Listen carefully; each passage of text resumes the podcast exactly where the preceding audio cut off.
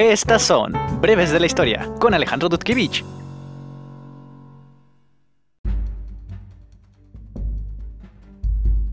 Lepa Svetosara Radic fue una serbobosnia miembro de los partisanos yugoslavos durante la Segunda Guerra Mundial en Yugoslavia, que recibió póstumamente la Orden de Heroína del Pueblo el 20 de diciembre de 1951 por su papel en el movimiento de resistencia contra las potencias del eje. Lepa Radic nació el 19 de diciembre de 1925 en la aldea de Gaznica, cerca de Gradiska, en lo que hoy es Bosnia y Herzegovina, nacida en el seno de una familia de profundas raíces comunistas. Después de graduarse de la escuela primaria en la cercana Bistrica, asistió al primer grado de la Escuela de Artesanías Femeninas en Bosanska Krupa y completó las calificaciones restantes en Bosanska Gradiska. En sus años en la escuela, Lepa enfatizó el trabajo duro y la seriedad. Según se sabe, era una niña bastante inteligente y un excelente estudiante, desde niña, mayormente gracias a la influencia de su tío Vladeta, se interesó bastante por la política de su país. Su tío Vladeta Radic estaba muy involucrado con el Partido Comunista y su padre Svetor se unió junto con otros dos hermanos en 1941. La propia Lepa antes de cumplir 15 años formó parte de la Liga de Jóvenes Comunistas de Yugoslavia, una rama del Partido Comunista de ese país formado por jóvenes menores a 16 años y en 1941 cuando cumplió 15 se unió finalmente al Partido Comunista de Yugoslavia.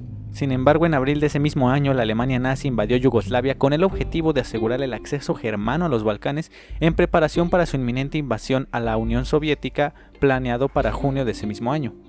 La invasión y conquista de Yugoslavia por parte de las potencias del eje fue todo un éxito y en tan solo 11 días habían logrado tomar todo el territorio del reino de Yugoslavia que enseguida desmembraron para formar otros estados títeres de la Alemania nazi como el Estado Independiente de Croacia o el Estado Independiente de Montenegro. Fue precisamente en el Estado independiente de Croacia que Lepa Radic se vio envuelta en la guerra. Los nazis impusieron en el poder a Lutasha, una organización de carácter nacionalista y con tendencias terroristas cuyas ideas simpatizaban con el nazismo.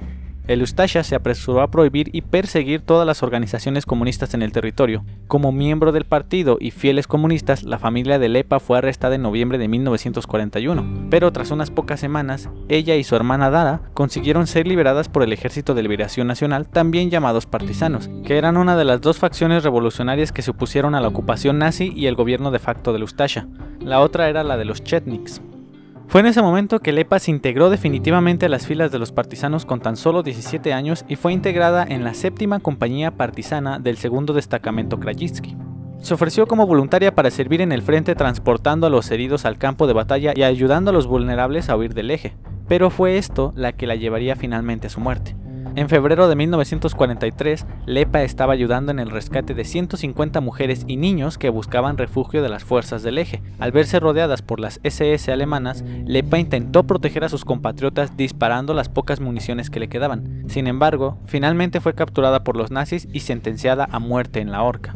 Mientras estuvo prisionera durante algunos días, fue sometida a todo tipo de torturas por parte de los alemanes con la intención de extraer la información acerca de los partisanos y los miembros del Partido Comunista que seguía funcionando de forma clandestina pero Lepa se negó a revelar cualquier información. Incluso en sus últimos momentos antes de morir con la soga al cuello, en la horca que los nazis habían preparado a toda prisa para que la gente fuera testigo de la ejecución, se le dio una última oportunidad de delatar a sus camaradas a cambio de perdonarle la vida, pero fue inútil. Lepa siguió en su negativa de hablar y exhortó al pueblo a luchar contra los invasores y por la libertad.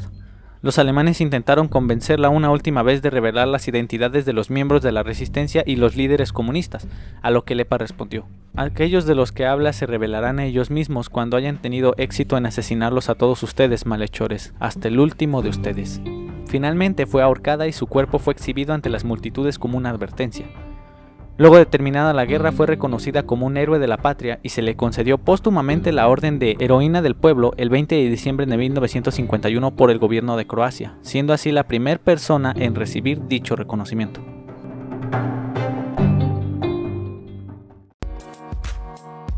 No olvides escuchar Madres de la Historia todos los viernes a través de Spotify, YouTube y Pocket Cast.